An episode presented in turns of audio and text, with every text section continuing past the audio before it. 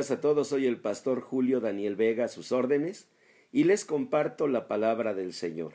En el Salmo 71, en el versículo número 18, hay una palabra del Señor que debe llevarnos a reflexionar en una pregunta. ¿Qué estamos anunciando a la posteridad?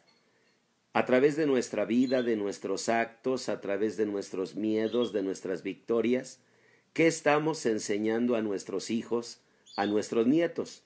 Porque en el Salmo 71, 18 el salmista hace una petición a Dios. Aún en la vejez y las canas, oh Dios, no me desampares, hasta que anuncie tu poder a la posteridad y tu potencia a todos los que han de venir. La vida de una persona, de cualquiera de nosotros, pues es breve. La vida de cualquiera de nosotros es efímera. La obra de Dios entonces no se limita a nuestros ochenta o noventa años en los más robustos.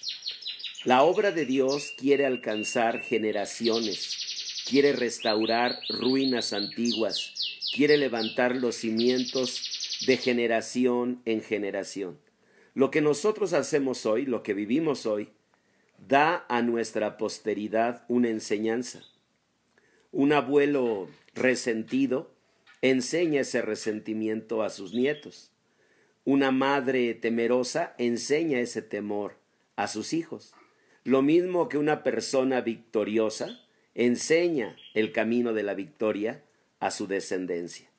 El Señor dice en el Salmo 71, 18, que nosotros debemos anunciar el poder de Dios a la posteridad y la potencia y la gloria de Dios a todos los que han de venir. De tal manera que esta mañana yo les invito a reflexionar qué estamos enseñando a la posteridad. Debemos ser responsables de nuestras actitudes, de nuestras emociones, de nuestras reacciones y de nuestros pensamientos. Saber que esos pensamientos, esas actitudes al final van a ser una herencia espiritual que nosotros vamos a dejar a nuestra descendencia. No basta con desear la felicidad de los nuestros, es necesario enseñarles ese camino, enseñarles la confianza en Dios, enseñarles la fe en Él y la victoria que día con día podemos y debemos tener en Él.